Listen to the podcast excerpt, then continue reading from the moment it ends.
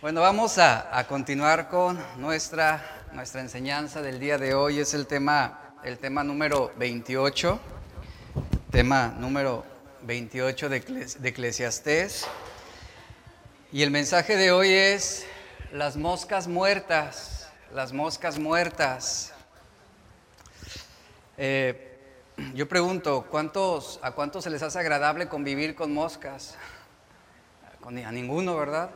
Todos las evitamos, todos las queremos fuera de nuestra cocina, fuera de nuestro cuarto, fuera de nuestros alimentos. ¿Qué sucede si, por ejemplo, dejas un alimento un momento en la barra de tu cocina y al poco rato ya hay cinco moscas ahí invadiéndolo y, y dejando huevecillos o larvas? Realmente ese alimento, ¿qué hacemos? Lo desechamos inmediatamente.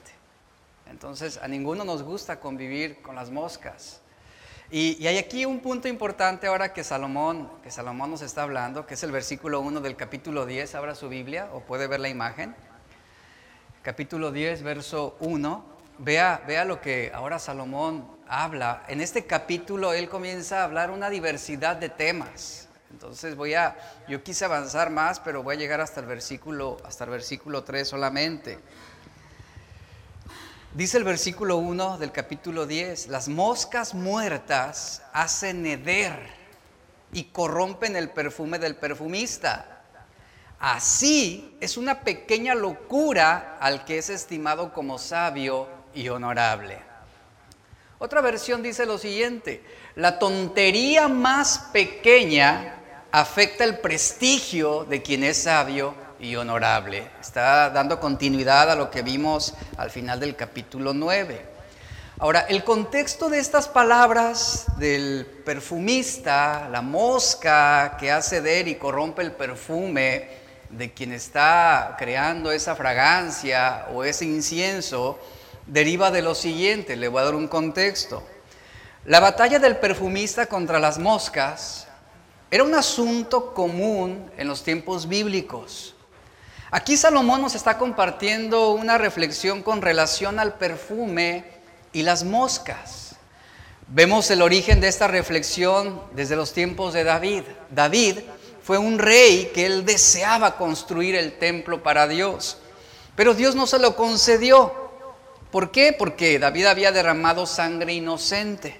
Entonces Dios le dice a David que sería su hijo Salomón quien edificaría el templo. Un templo hermoso, eh, considerado la hermosura de Israel. Era un templo con- construido con materiales como oro, como plata, mármol, la mejor madera. Este templo tenía lo que se conocen o se llaman como recámaras o habitaciones o cuartos muy grandes que servían para diferentes funciones dentro del templo. Por ejemplo, estaba dentro del templo lo que se conoce como la, la- habitación o la cámara de los sacerdotes. Estaba también la cámara del agua, que era un agua traída del Siloé para la fiesta de los tabernáculos, ahí la almacenaban. También estaban las cámaras de la sal, eh, también lo que se conoce como las cámaras de los primogénitos, que era el lugar donde estaban los animales para el sacrificio. También estaba la cámara del vino, que era para las oblaciones del templo. Estaba también la, cámara de, la cámara para la leña, que era para poder hacer el altar, el, el- el sacrificio. Y había también las cámaras del aceite las cámaras del aceite, que era ese espacio donde se almacenaba los ungüentos, los aceites, los perfumes, con el propósito de, de darle luz, iluminación al templo y también para el uso del incienso, que eran los aromas. El aceite era traído del monte de los olivos que se, eh, se encontraba al lado este del templo, conocido también como el monte del ungido. Ahí lo procesaban y lo traían al templo. Había cuatro prensas para elaborar el aceite. La primer prensa es donde venía el más puro y el mejor aceite y este era llevado al templo. ¿Qué hacía el perfumista? El perfumista preparaba componía el aceite con otras clases de especias para el incienso. Había perfumistas que servían para hacer ungüento para los sepulcros, por ejemplo, y, el y, había otros perfumistas que hacían el incienso o los ungüentos. Por ejemplo, el incienso para el templo tenía 11 clases de especies. Se preparaba con los cuatro ingredientes que marca Éxodo 30-34, que eran especies aromáticas, traídas de la mirra de un árbol de Arabia. Era, el otro ingrediente eran gotas de resina, el caparazón de moluscos, que era una concha morada sacada del mar muerto, y también otro ingrediente, el cuarto ingrediente era el gálbano aromático, que era traído de un monte de Siria. Estos cuatro elementos, ingredientes, se combinaban con otras siete, otros siete ingredientes, entre ellos el ámbar, que era una hierba traída del mar muerto, que permitía que el humo no se doblara a ningún extremo, sino que el humo saliera en forma lineal hacia arriba. El perfumista hacía el incienso o una fragancia sazonado puro y santo, y este era el trabajo, el proceso de un perfumista. Pero para todo perfumista, el peligro para su perfume en los días de Salomón y en muchos, repito, en, los tiempos bíblicos, y que lo era para tanto en aquellos tiempos de Salomón como para, para nosotros, el problema para el perfumista eran las moscas muertas. ¿Por qué? Porque aparecen, las moscas son atraídas donde hay olor, sea comida, sea basura, el olor atrae las moscas.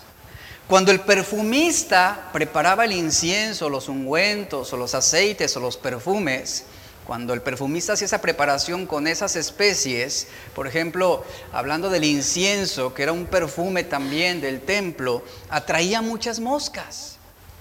Y el perfumista debía de cuidar que las moscas no posaran sobre el ungüento que estaba en preparación. Si las moscas se quedaban atrapadas por el ungüento o el aceite, sucedía que el perfumista cubría esa vasija y ahí mismo morían las moscas. ¿Y qué sucedía? Las moscas al morir entraban en un proceso de descomposición de putrefacción y hacían heder el ungüento. Y el perfumista debía de sacar, ahora sí que las que habían caído, las debía sacar en el momento en que entraban. ¿Para qué? Para proteger el ungüento. De lo contrario, se quedarían ahí, morirían ahí y todo ese perfume, todo ese ungüento se echaría a perder. Ahora imagine que la cantidad que se preparaba para un año era de aproximadamente 368 libras, eso es aproximadamente 170 kilos, un promedio litros. ¿Por qué? Porque usaban media libra para cada servicio diario de sacrificios. Imagine cuántas vasijas eran usadas para almacenar todo ese perfume o esos aceites. Ahora, Salomón estaba tan ensimismado con tantas experiencias que él deseaba compartir, por eso hay una variación de temas en, cuanto a Eclesiastés, que su manera de mezclar un tema sobre otro caracterizó sus propias observaciones. En esta primera ilustración que estamos viendo en este capítulo 10, sobre la mosca muerta, vemos aquí el valor gráfico que Salomón está queriendo enseñarnos. Nos está enseñando que pequeñas dosis de necedad, pueden estropear el valor de asuntos provechosos y agradables. El perfumista ha derrochado todo su saber, acumulando materiales preciosos que su arte necesitaba, con el fin de presentar un ungüento digno como obsequio para los príncipes, para los reyes. Sin embargo, Salomón ilustra lo siguiente, este perfumista cometió un error garrafal, pero a la misma vez simple descuidó en el proceso el ungüento y se metieron moscas en su perfume, en su ungüento, y allí murieron. Al momento en que el perfumista abre el frasco, que era un momento crítico para poder conocer la fragancia, el olor, en lugar de encontrar un buen aroma, una buena esencia, el perfumista se encuentra con la sorpresa de que está despidiendo un hedor. Está apestando. Todo se ha estropeado. ¿Por qué? Porque hubo un descuido insignificante. Hubo un descuido que no se le prestó atención. Y todo ese proceso, todo ese trabajo, todo ese ungüento, ese aceite, ese perfume, ya no sirve para nada. Se perdió. Salomón está diciéndonos, así es la vida. Así es la vida, un pequeño descuido, una leve negligencia, una pequeña locura puede arruinar meses de buenos trabajos. Un pequeño placer, algo que tú hagas por un descuido, una necedad o una palabra o una opinión o una conversación necia puede arruinar una buena reputación que se ha trabajado por años. Es lo que está diciendo Salomón. Y la lección es muy clara, que cada uno podemos trabajar en formar una reputación. ¿Y cuántos años tú inviertes para tener un buen nombre ante los demás? ¿Cuántos años tú inviertes para formar una buena reputación? Y basta una sola tontería Basta solamente una acción indebida o una palabra necia o un solo chisme segregado para que tu reputación se vaya a los suelos. Para perder todo ese buen nombre. Es lo que está diciendo aquí. Esas moscas muertas son locuras peligrosas en nuestro diario caminar. Locuras que a veces nos permitimos y decimos, ¿qué tiene? Nadie lo sabrá. Nadie se enterará de lo que estoy haciendo, de lo que estoy diciendo. Nadie. Y para muchos pueden, pueden, parecer unas pequeñas mosquitas insignificantes. Pero esos insectos son capaces de destruir un maravilloso perfume. Una increíble esencia. Y eso es lo que hacen en nuestras vidas. Un ejemplo de esto es eh, Tiger Woods, todos conocemos este nombre, un golfista muy famoso. En el año 2009, este hombre estaba en la cima del mundo, siendo uno de los deportistas mejores pagados en, toda la historia. La revista The National Enquirer eh, publicó un reportaje sobre su infidelidad con una golfista llamada Rachel. Y esto esto desató a que muchas revistas en todo el mundo comenzaran a mostrar pruebas de sus infidelidades. Y a causa de esa locura, este hombre perdió cerca de 5 billones, escuche, no millones, billones de dólares al acabar sus contratos con todos sus patrocinadores, a raíz de una pequeña locura. Una mosca muerta echó a perder todo ese perfume. Proverbios 22.1 nos dice, Proverbios 22.1, de más estima es el buen nombre que las muchas riquezas, y la buena fama más que la plata y el oro. Y la Biblia nos anima, nos exhorta a mantener una buena reputación. Un buen testimonio está ligado a una buena reputación en la medida de lo posible. La Biblia es clara en cuanto al valor que hay en un buen nombre y una buena fama. Y como lo mencioné, la reputación es algo que usted construye con el tiempo. No es algo que solamente, usted no construye una reputación eh, sobre una sola conversación o sobre una sola opinión o, o sobre un solo trabajo. Se construye con el tiempo, a medida que los demás nos van conociendo y van evaluando nuestras elecciones de vida y van a determinar quiénes somos de acuerdo con nuestro comportamiento.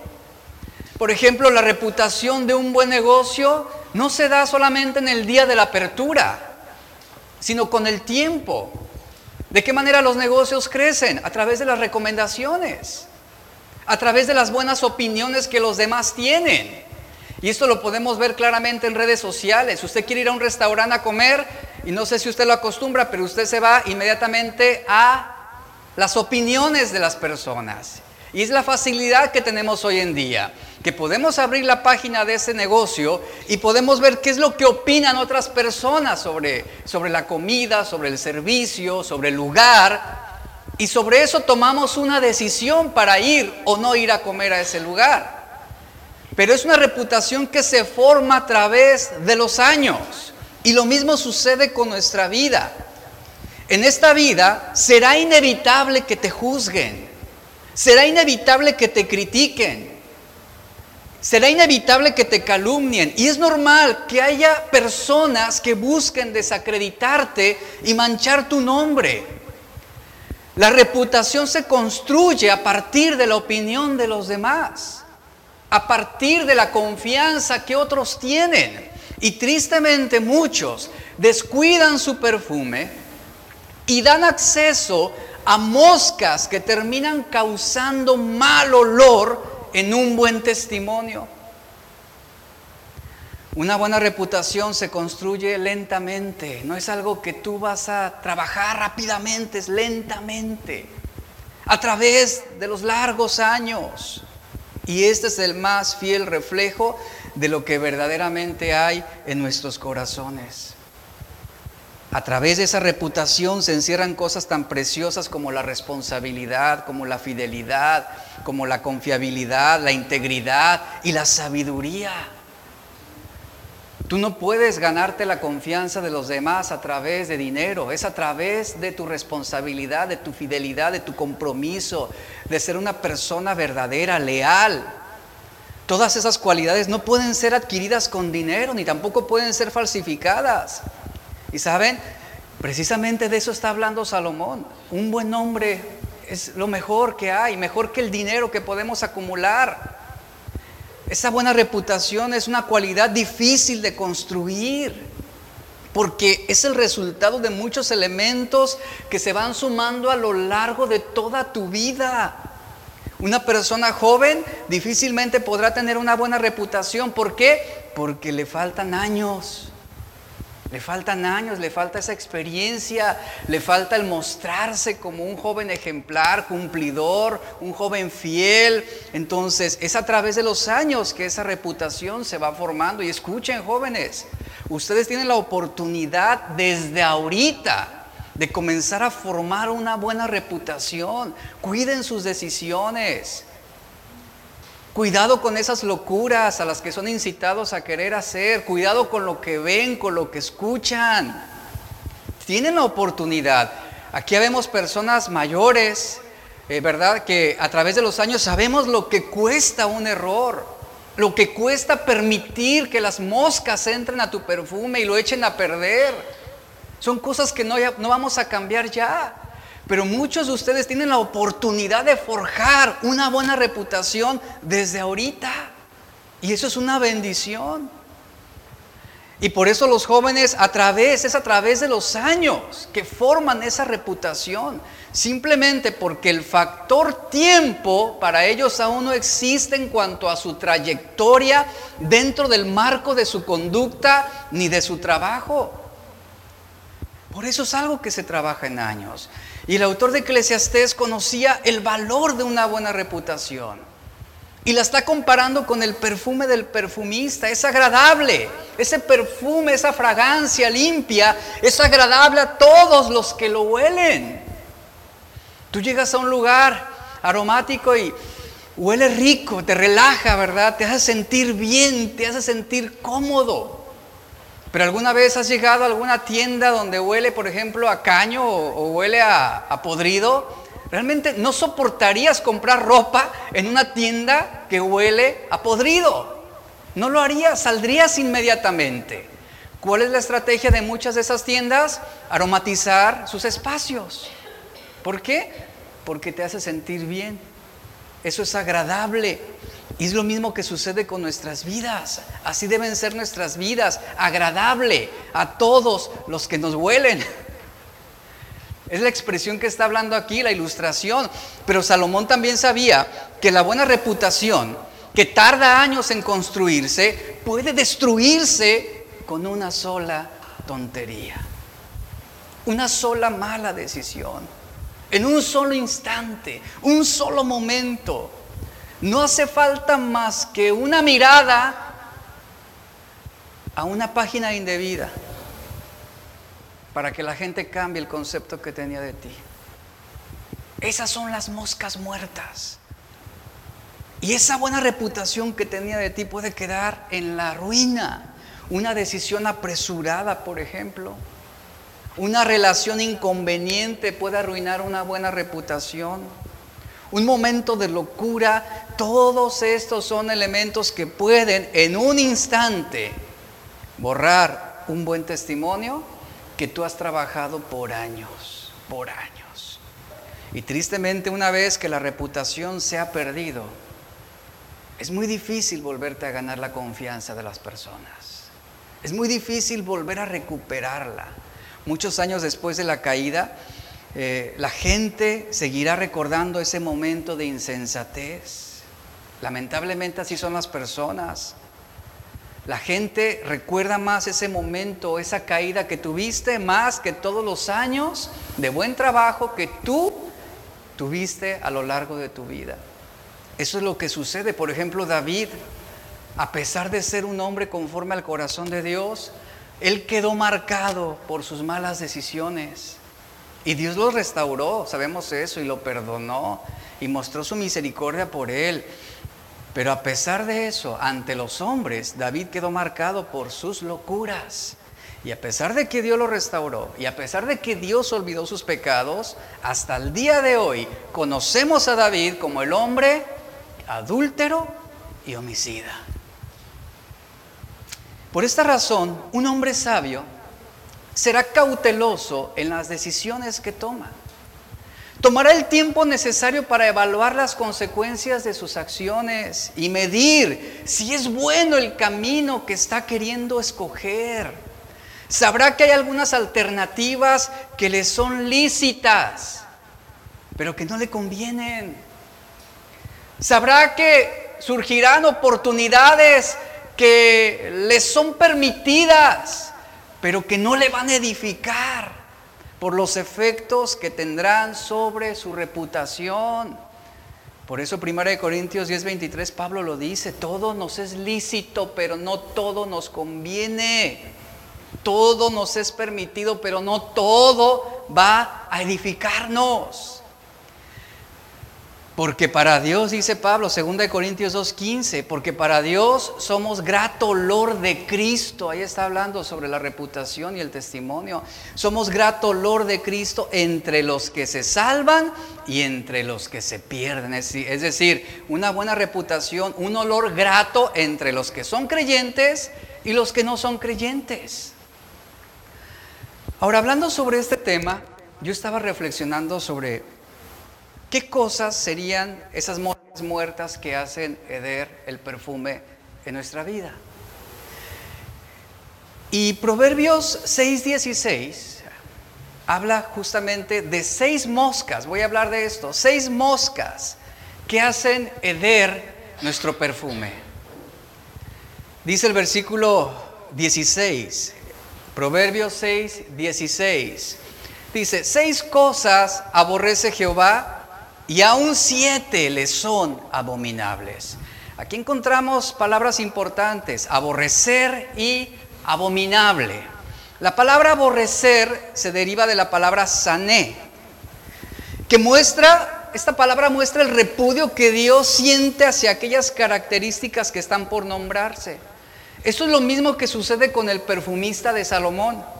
El perfumista repudia esas moscas muertas que echaron a perder ese ungüento, ese perfume. Y aquí en Proverbios 6:16 justamente Dios está sintiendo ese repudio hacia estas, llamémoslas seis moscas, que echan a perder el más valioso ungüento. Y como la palabra opuesta a la palabra amar del hebreo es la palabra aborrecer u odiar, lo que está diciendo aquí es que la actitud de Dios hacia quien comete estas atrocidades o permite estas moscas estas moscas en su vida, la actitud de Dios es causar la distancia sobre quienes practican estas cosas. Porque Dios aborrece y Dios abomina. La palabra aborrecer muestra también, llamémoslo de esta forma, el, repudio, el odio que Dios siente hacia las características que se van a nombrar. Cuando nosotros decimos que aborrecemos algo, describimos la intensidad y el coraje de aquello que está produciendo nuestra vida, algo que mantenemos a distancia, ¿no? nos alejamos. Esta es la idea que está transmitiendo aquí. Aunque en nosotros es pecado, no es, no, es el caso de Dios en ese sentido. Él aborrece, Él aborrece, Él abomina el pecado. ¿Por qué? Porque Dios es santo y su santidad no puede aceptar el pecado, lo mismo que el perfumista. Esas moscas, esas moscas muertas representan ese pecado en el ungüento digámoslo de esa manera. Y Dios aborrece todo pecado. Y Él no puede aceptar el pecado, Él no puede tolerarlo, ni siquiera un poquito. Y ese es el mismo celo que hay en ese perfumista. Él no puede aceptar una mosca muerta en su ungüento, porque lo va a echar a perder todo, todo. Por eso debemos amar lo que Él ama y aborrecer lo que Dios aborrece. Y vamos a hablar sobre estas seis, seis moscas que hacen heder el perfume o la fragancia en nuestras vidas. Y veamos el versículo 17 al 19. ¿Cuáles son esas seis moscas? Los ojos altivos, dice, la lengua mentirosa, las manos que derraman sangre inocente, el corazón que maquina pensamientos inicuos, los pies que corren presurosos al mal, el falso testigo que dice mentiras y el que siembra discordia entre hermanos. Aquí están seis moscas, seis moscas muertas que hacen heder el mejor de los perfumes. Y vamos a ver la número uno, la mosca número uno, que son los ojos altivos. Esta primer característica apunta a un, a un gesto de los ojos de una persona que muestra una actitud un hombre que muestra una actitud de altivez, de elevación, de superioridad. El, adjetivo altivo viene de la palabra hebrea rum, que significa estar en un lugar alto, posicionarse para ser exaltado o para ser levantado. Por lo tanto, eh, parece que el gesto de levantar los ojos, que da la idea de eso, de transmitir que se alguien que levanta los ojos, eleva las cejas, es una forma de mostrarse superior al prójimo y a la misma vez en esa elevación que hacemos estamos también menospreciando al que está debajo de nosotros. Los ojos altivos, el corazón orgulloso y el pensamiento de los malvados, dice, todo es pecado, dice Proverbios 21.4. Los ojos altivos, el corazón orgulloso, repito, y el pensamiento de los malvados, todo es pecado. Entonces, el de ojos altivos es alguien descaradamente y desdeñosamente orgulloso. Alguien que tiende a mostrar una actitud de superioridad y desprecio por las personas o cosas que se perciben como inferiores. Por eso la Biblia nos dice que ninguno de nosotros debemos tener un, alto, un concepto de nosotros más alto del que debemos tener. ¿Quién es la medida de nuestro carácter? Cristo. Cristo. Y dice Santiago 4:5 que Dios resiste a los soberbios y da gracia a quienes son humildes. La palabra aquí que Santiago usa para resistir significa que Dios será hostil con esa persona, esa persona soberbia. Y aquí claramente está diciendo que Dios va a resistirte si tú eres alguien altivo de ojos, alguien orgulloso. Entendamos, Dios nunca va a bendecir a alguien orgulloso, a alguien que sea altivo de ojos. Literalmente esta expresión puede significar que Dios se pondrá en tu contra, es lo que está diciendo esa palabra resistir. Él se pondrá contra ti desde el momento en que tú comienzas a operar con un corazón orgulloso, la posición o la postura de Dios será de una manera inmediata ponerse en tu contra, por decirlo de esta forma. Él se pondrá en tu contra. Y la palabra de Dios es final. Y aquí claramente está diciendo que esto es algo abominable y rechazado por Dios. Esta es la primer mosca de la que debemos cuidar nuestro perfume. Los ojos saltados. Porque es muy fácil. Es muy fácil que tú te sientas tentado a sentirse superior a otros. Ya sea por talento, ya sea por recursos, ya sea o por tu manera de ser, o por quiénes son tus amigos, o por la influencia que tú tienes. Es bien fácil el elevarnos por encima de quienes tienen menos que nosotros, o quienes saben mejor que nosotros. Y esta mosca es de la que debemos cuidarnos, nos está diciendo aquí Proverbios, los ojos activos. Número dos, la segunda mosca es la lengua mentirosa. Otro peligro para la fragancia del cristiano la lengua mentirosa. ¿Sabías que en la actualidad, digo, triste y lamentablemente, llega ya a ser común la mentira aún entre cristianos? Hay cristianos que justifican sus mentiras y que no lo ven tan mal como pareciera. Aquí claramente la mentira es algo que está profundamente anclado al corazón, no es algo que sale solamente de la lengua hacia afuera, surge del corazón. La mentira es algo que está profundamente anclado aquí en lo profundo de nuestro corazón.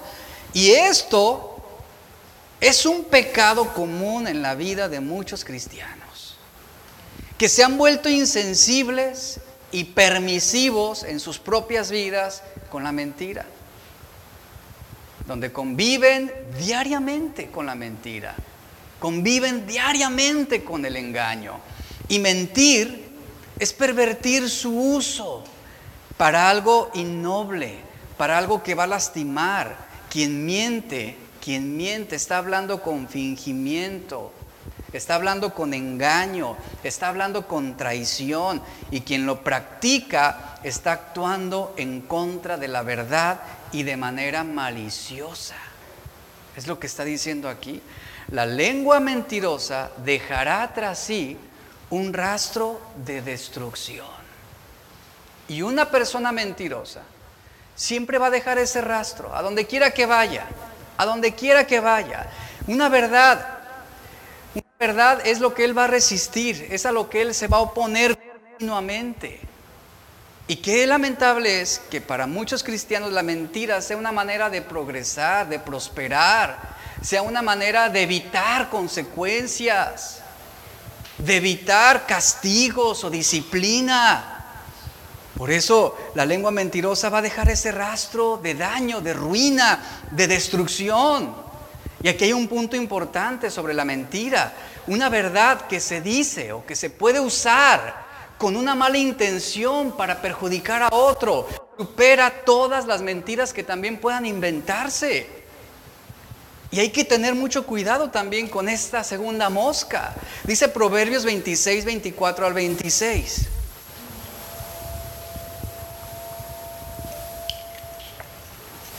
Dice, el que odia lo disimula con sus labios, pero en su interior maquina engaño. Por más que hable amigablemente, ¿qué dice? No le creas porque siete abominaciones hay en su corazón. Aunque con disimulo encubra su odio, su maldad será descubierta en la congregación. Es decir, será expuesta. Ahora, quien esconde sus verdaderas intenciones detrás de una mentira es alguien que está mostrando deshonestidad, deshonra, deslealtad y traición, por lo que es una persona en la que tú no puedes confiar. Y que lo más sano es mantener tu sana distancia con alguien mentiroso. La lengua mentirosa es movida por la envidia, por el orgullo, por la avaricia, por el odio, por la codicia. Una persona mentirosa es alguien que odia a sus víctimas, por eso habla con saña. La boca lisonjera lo que hace es llevar a la ruina todo lo que hace, todo lo que dice. La lengua lo que hace es entretejer el daño a través de las falsas palabras, de ocultar. ¿Por qué? Porque lo que hizo esta persona fue ocultar la verdad. Es lo que hace la lengua mentirosa, omite la verdad. Y es una muestra, esto iglesia, es una muestra de alguien que no tiene amor, sino odio. Quien miente es quien está buscando causar un daño, está buscando perjudicar. Ahora, yo pregunto, el resultado de la mentira nunca va a resultar en bendición. Y un mentiroso nunca será bendecido. No será bendecido. No será prosperado en, sus artimañas. Y claramente es algo que nos enseña la Biblia. El resultado de la mentira siempre es destructivo y devastador. ¿Por qué motivo? Porque destruye la confianza.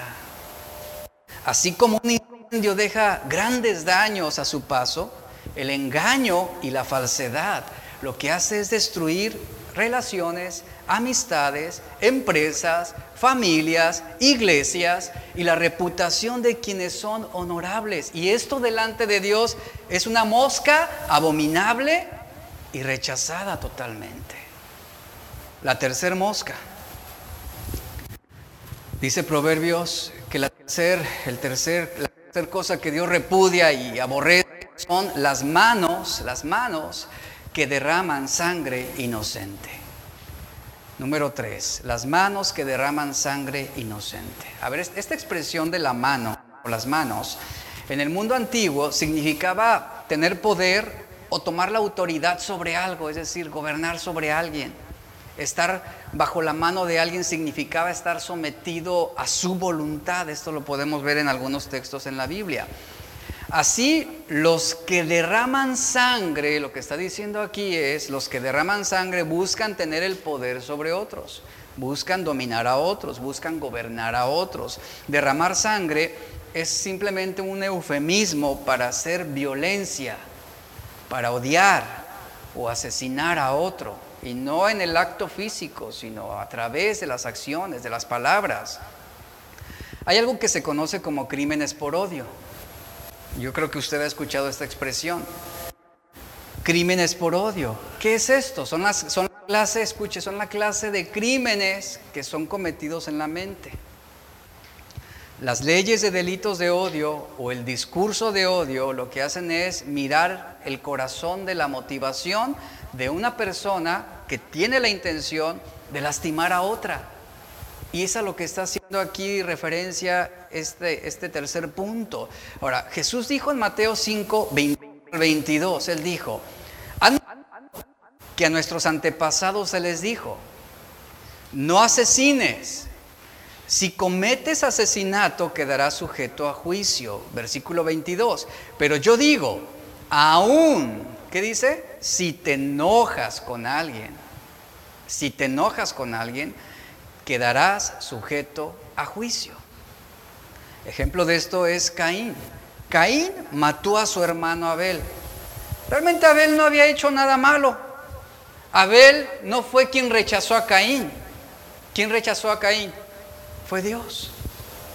Realmente fue Dios. Por su sacrificio, que no era realmente agradable ante el Señor. Y de hecho, Abel hizo exactamente lo que necesitaba hacer a los ojos de Dios, dando lo primero y lo mejor de lo que tenía como servicio. Pero ¿qué se removió en el corazón de Caín? Los celos. Vemos claramente que los celos de Caín lo empujaron al punto de matar a su propio hermano. Y el primer relato sangre inocente derramada en la Biblia es aquí, en Génesis 4, en esta pareja de hermanos. Y, Caín, claramente vemos, fue impulsado por la envidia y por el odio que sintió por Abel, porque él fue aceptado por Dios.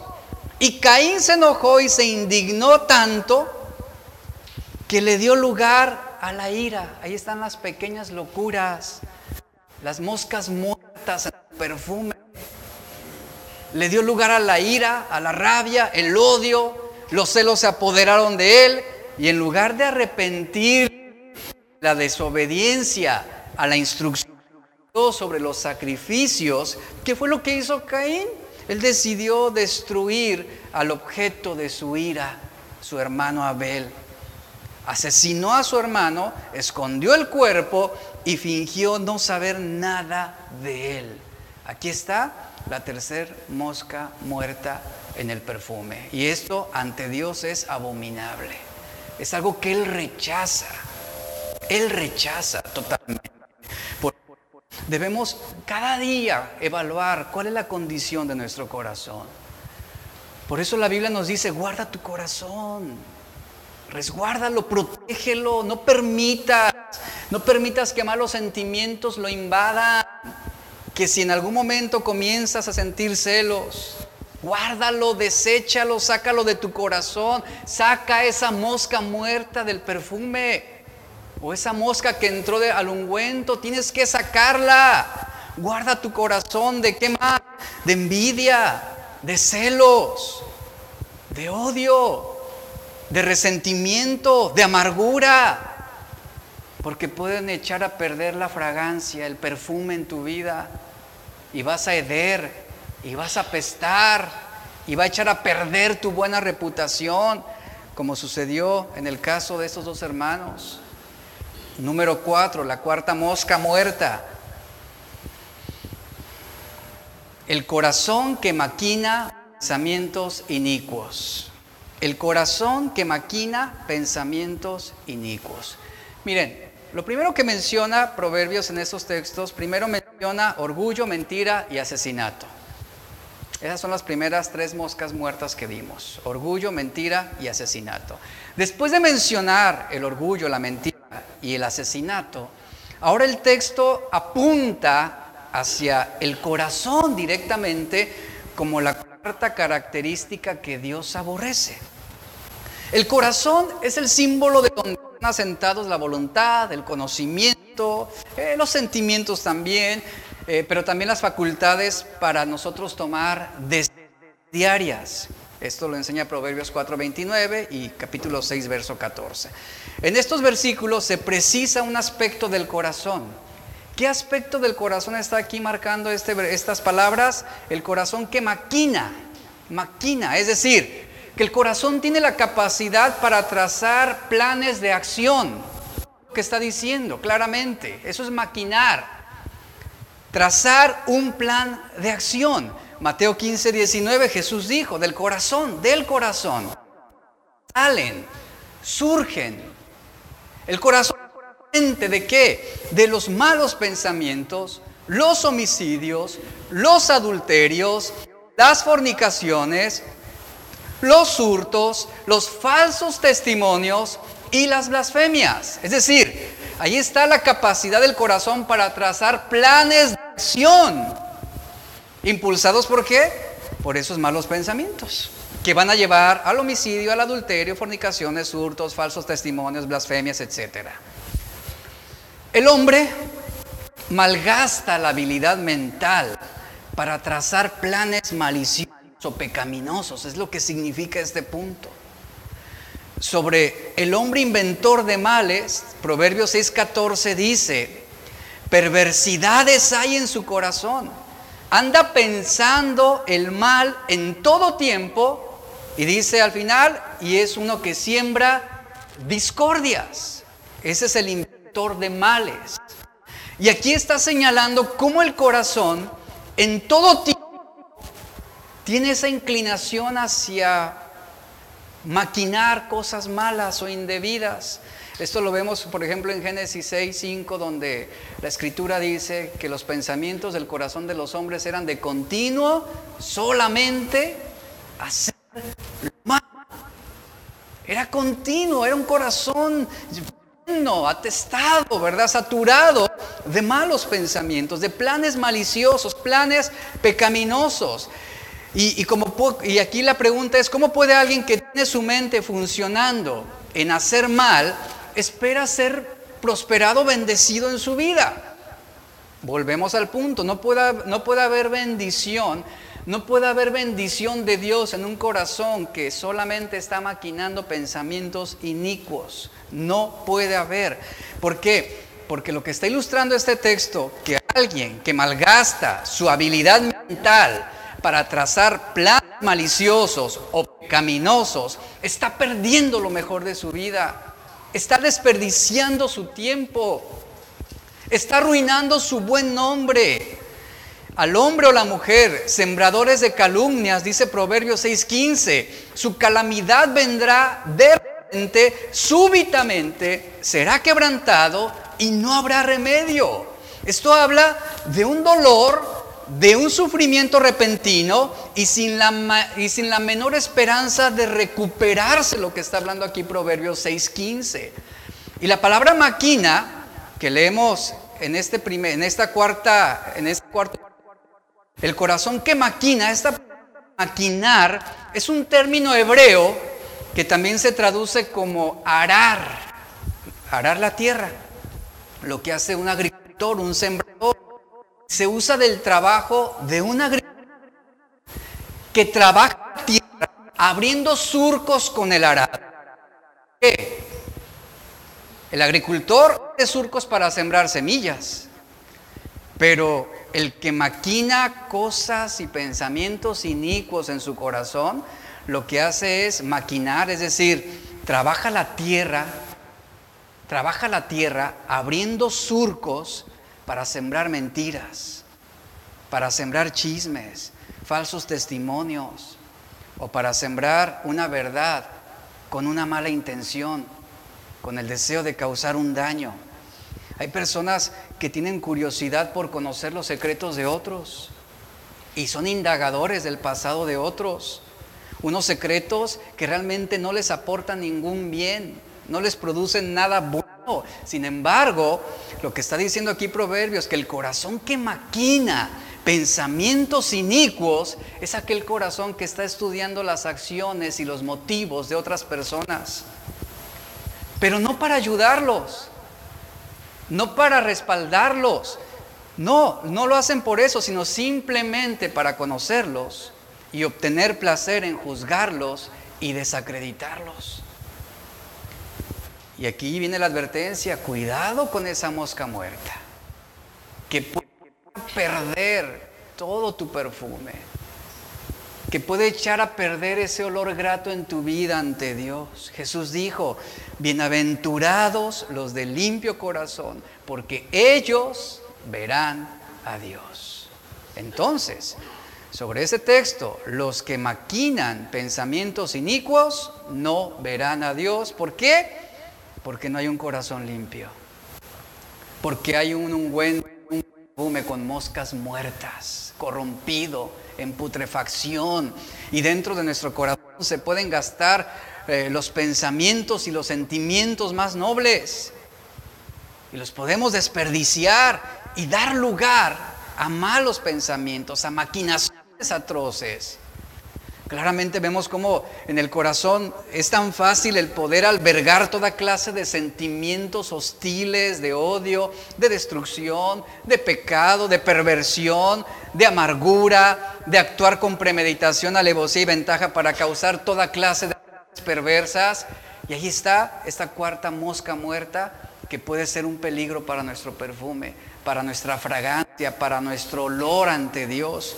Los fariseos, es un ejemplo de esto, los fariseos dedicaron de su tiempo a pensamientos inicuos contra Jesús.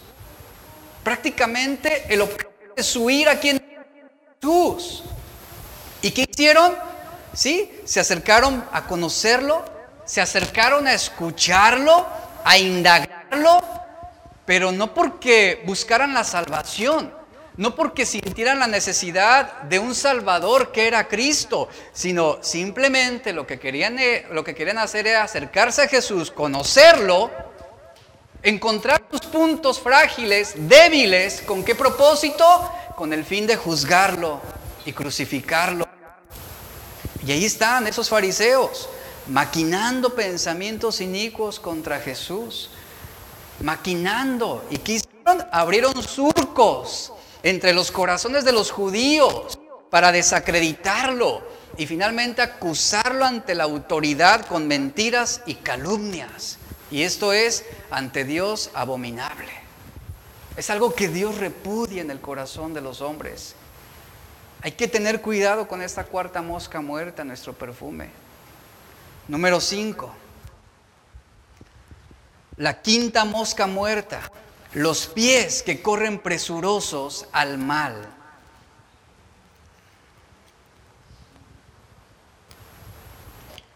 Aquí la referencia es a los pies que muestran desesperación por hacer algo malo. Hay gente que se inquieta, que piensa una cosa mala y inmediatamente ya está pensando en la otra atrocidad que quiere cometer. Y de eso habla aquí, la desesperación por, por correr y hacer lo malo. Hay, un deseo de no, estar, eh, de no estar presente en el lugar del mal. Hay un deseo de no estar en el lugar donde hay la oportunidad de hacer algo indebido. Habla de alguien que está apresurado para crear un lugar donde se pueda hacer lo indebido, lo malo. Y no cabe duda que una persona con esa condición es una persona que va a buscar las oportunidades, es más, va a crear las oportunidades para hacer cosas ilegales e inmorales. Esa es la clase de personas que está hablando aquí, pies presurosos para hacer lo malo, desesperados por hacer algo indebido, por lastimar, por dañar, por robar, por traicionar. Es ahí donde se forman las imaginaciones malvadas en el corazón. Y cuando esas imaginaciones perversas están ya forjadas en el corazón, los pies están desesperados para llevarlas a cabo de la manera más rápida, de la manera más apresurada. Y los caminos, los caminos que los pies siguen en la vida revelan la condición de nuestro corazón. Cuando tus pies te llevan a hacer el mal, te van a llevar a lugares indebidos. Y aquí está hablando de una persona que es entrometida, que corre de una persona a otra difundiendo pecado, difundiendo mentiras, difundiendo eh, situaciones pecaminosas. Aquí habla de gente que no pierde el tiempo para distribuir su malicia y para causar daño a quien se le presente. Como dice Proverbios 7:22. Así los describe, vea cómo los describe. Va tras ella enseguida es decir, tras esa malicia, como un buey va al matadero o como un ciervo que cayó en la trampa. Correr hacia la maldad es lo que está aquí. Y qué lamentable es que haya personas ansiosas de hacer daño, desesperadas por buscar estropear lo bueno en otras personas. Así hay gente, es el mundo en el que vivimos.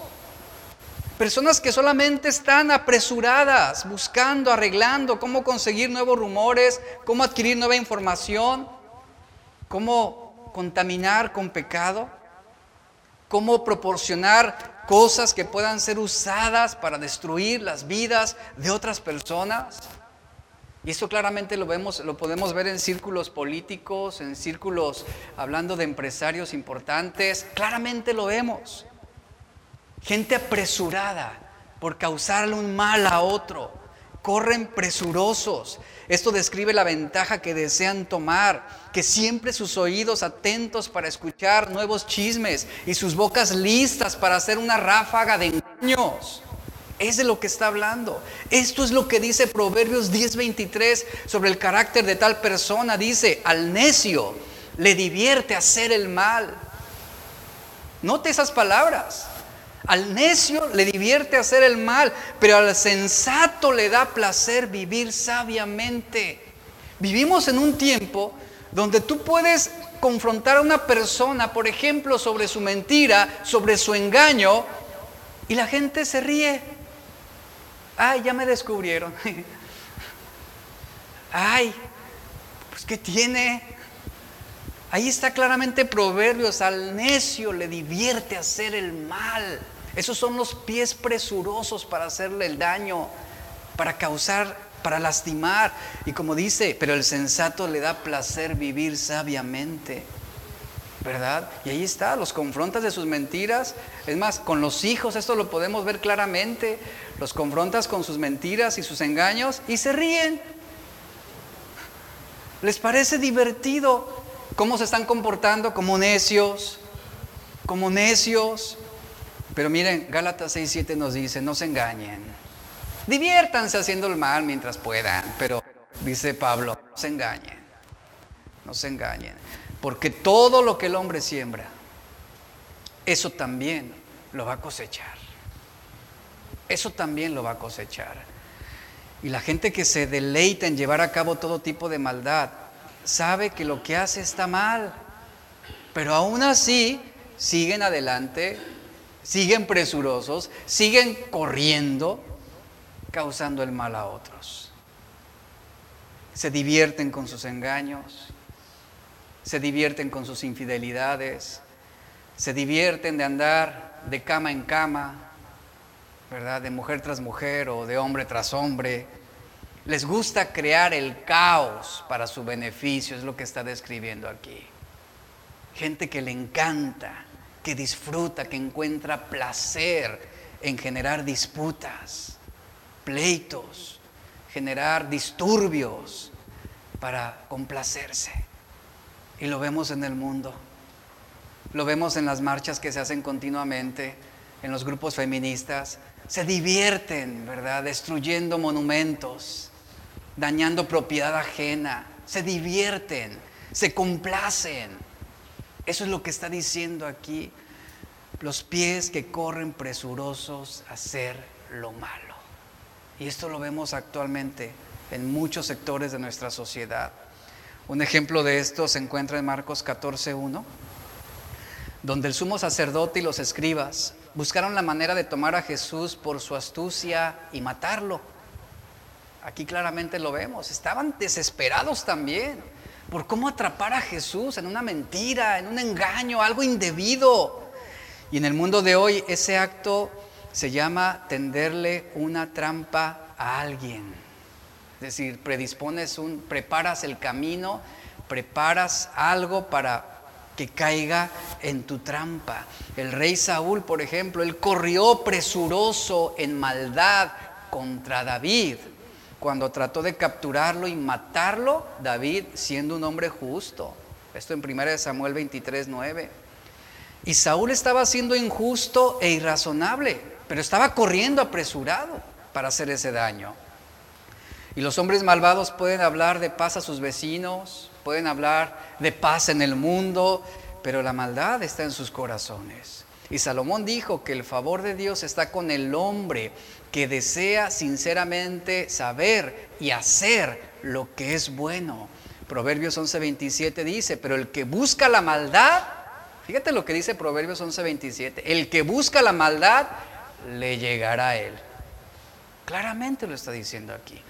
Cuando la maldad que persigue un hombre malvado le llega, va a sufrir y va a lamentar y le va a venir de Dios las consecuencias y llenará su vida de miseria, dice Proverbios 12:21. Entonces vea qué lamentable es lo que describe aquí, ¿no? Los pies que corren presurosos a hacer lo malo. Y de esto también hay que guardar nuestro corazón de esto, la sexta mosca muerta.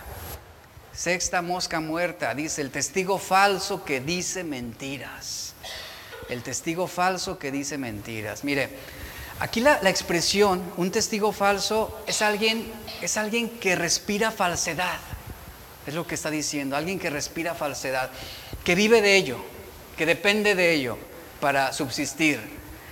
Habla de uno que toma ventajas de sus engaños, la lengua mentirosa, la lengua mentirosa es una que dice mentiras. Pero el falso testigo, lo que está describiendo aquí, el falso testigo hace cosas peores. Porque esa persona miente contra la verdad para ventaja propia o para causar un daño directo hacia una persona. Una lengua mentirosa puede fabricar apresuradamente una falsedad. Pero un falso testigo es uno que planea cuidadosamente y deliberadamente las mentiras que está planeando decir para ganar credibilidad en un juicio contra una persona inocente. Es lo que está hablando aquí. Un falso testigo que dice mentiras es alguien que eh, deliberadamente está dando ese falso testimonio, que está actuando como un testigo honorable, respetable, entre comillas, pero que lo cierto es que está torciendo, está pervirtiendo, está tergiversando la verdad de una manera intencional y con un plan elaborado. Es alguien que está fabricando una acusación. Alguien que no tiene vergüenza ya que está dispuesto a mentir como testigo público con un propósito de causar un mal. Ese es el falso testigo. Y las primeras cinco cosas que Dios odia tienen que ver con diferentes partes del cuerpo. Pero esta sexta está hablando ya de una persona, un falso testigo que está mintiendo, que está difundiendo la discordia entre hermanos, o discordia entre una familia, o discordia dentro de una empresa. Alguien que afloja su lengua y comienza a derramar mentiras. Esto representa la progresión del mal en su forma más completa. Proverbio, eh, Éxodo 20:16 dice, no, no darás falso testimonio contra tu prójimo. Proverbios 19:5 dice, el testigo falso no quedará sin castigo.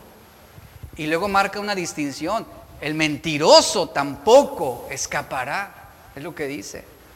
Entonces mentir sobre una persona bajo juramento es arruinar su reputación y fraguar su castigo. Y de estas cosas debemos nosotros cuidarnos. ¿Por qué? Porque hay gente perversa, es lo que está diciendo. Y nosotros podemos también ser tentados a esto, a fabricar un testimonio contra una persona que lo va a perjudicar, que lo va a dañar.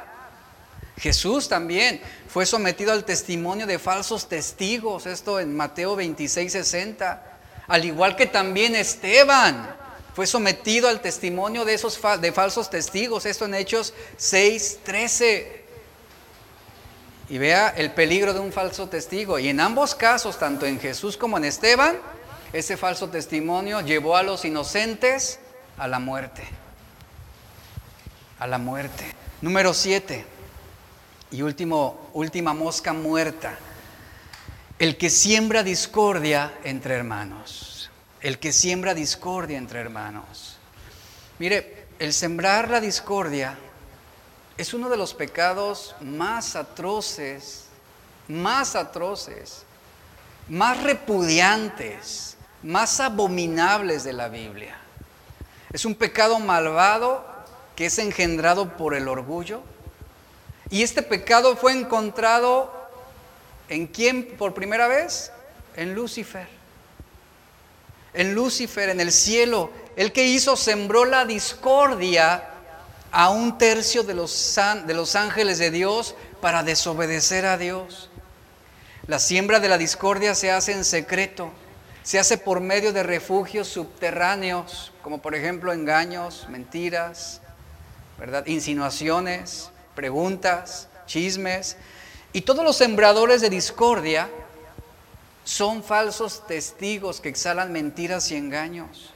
Los sembradores de discordia buscarán pequeñas fisuras, así como el agua que busca esos pequeños surcos para fluir y expandirse y moverse a otros lugares, extendiéndose por toda la casa sin importar el daño que va a causar. ¿Cuántos daños irreparables deja un sembrador de, discordias en los corazones y en los pensamientos de las personas? Por eso Dios abomina esto. Dios castiga a los sembradores de discordia. Sembrar la discordia es decir y hacer cosas que causan la desconfianza entre unos y otros. ¿Con qué propósito? Con el propósito de causar división. Usualmente el sembrador actúa como si no estuviera tratando de causar ningún tipo de discusión. Y la, gente que pasa esos rumores maliciosos nunca da a conocer sus malévolas intenciones. Y aquí claramente la Biblia advierte que el difundir rumores es una de las numerosas maneras en que se puede juzgar el corazón y la vida de las personas.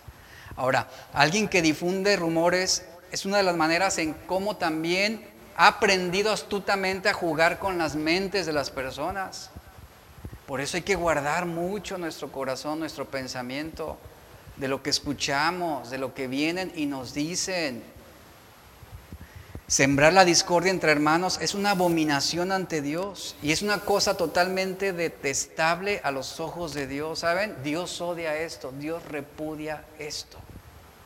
Y hemos llegado, realmente muchas veces se llega a pensar que, que ese tipo de cosas es algo inofensivo. pero no, causa daños, repito esto, daños irreparables en las familias, en nuestra sociedad, en las iglesias, en las empresas, donde quiera. Y la Biblia dice que Dios odia la discordia, Dios la odia y Dios actuará con fuerza y juicio contra aquellos que están sembrando discordia entre hermanos. Proverbios 16, 28 dice, el hombre perverso siembra la discordia y el murmurador separa al mejor de los amigos. Entonces, esto es de tomar en serio. Esta mosca muerta puede perjudicar nuestro perfume y puede arruinar nuestra reputación. Y Dios odia la discordia. ¿Por qué? Porque viola la unidad por la que Jesús estuvo orando en Juan 17. Él odia la discordia porque daña la unidad del cuerpo de Cristo por la que Pablo oró en Efesios 4. Y la insignia de un discípulo cristiano es el amor principalmente. Y lo que hace la discordia es destruir esta insignia del amor. Por eso, ante Dios es abominable. Aquí están estas siete moscas muertas, de las que debemos cuidar nuestro corazón, de las que debemos guardarlo.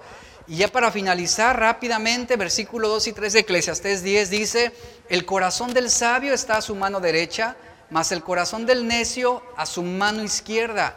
Aún mientras va de camino, al necio le falta cordura y va diciendo a todos que es necio. Hilándolo con el versículo que hemos visto, el primero, lo que está diciendo aquí, el corazón del sabio se inclina a su derecha y el del necio a su izquierda, lo que significa es que la mente del sabio se inclina hacia lo bueno y la mente del necio se inclina hacia lo malo.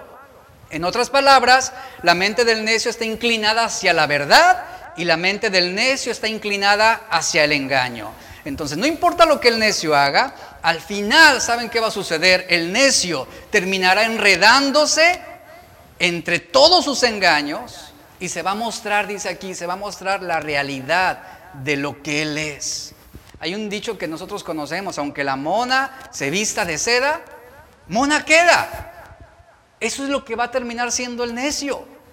¿Por qué? Porque a todos hará saber que es un insensato por su conducta, por, su, por sus comentarios. Y algo que dice aquí también, al necio, verso 13 al final dice, al necio le falta cordura. La falta de cordura está relacionada a un estado mental desequilibrado, lo que está diciendo aquí Salomón. Hace mal las cosas. Es uno que hace malas cosas, actúa indebidamente, ve el desastre y aún así asegura estar actuando correctamente. Eso es lo que hace a alguien falto de cordura. Proverbios 16, 22 dice, tener cordura es tener la fuente de la vida. A los necios los castiga su propia necedad.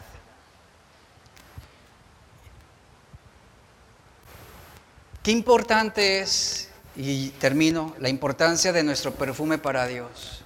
Que lo cuidemos. Cuidemos nuestro perfume.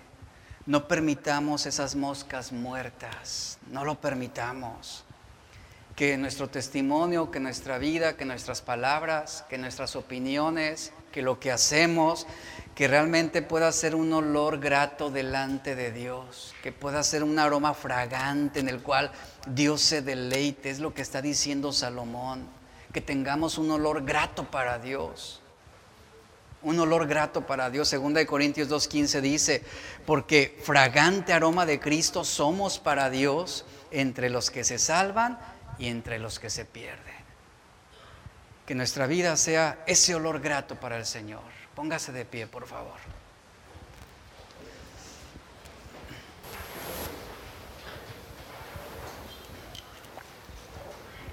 Yo ahorita, yo ahorita mencioné siete moscas muertas en nuestros corazones que pudieran invadirnos y echarlo a perder. Pero hay muchas más. Hay muchas más moscas muertas que pueden, eh, que pueden echar a perder un perfume, como la idolatría, ¿verdad? En el corazón, como los celos, la envidia, tantas, hay, hay bastantes moscas que pueden echar a perder ese olor grato esa fragancia. De eso hoy nos, nos habló Salomón. Guardemos el corazón, cuidemos nuestra vida de esas moscas que están rondando que están ahí volando a nuestro alrededor buscando la oportunidad de caer y de morir en nuestro corazón para hacerlo putrefacto. Padre, te damos gracias. Gracias por tu palabra hoy. Gracias por lo que hoy nos habla, Señor, sobre el guardar nuestro corazón, así como Salomón lo escribió. Las moscas muertas hacen heder y corrompen el perfume del perfumista. Así, dice, así es una pequeña locura al que es estimado como sabio y honorable. Enséñanos a guardar nuestros corazones, a cuidar nuestra reputación, Señor. De más estima es el buen hombre que el mucho dinero que pudiéramos acumular. Es de más estima la buena.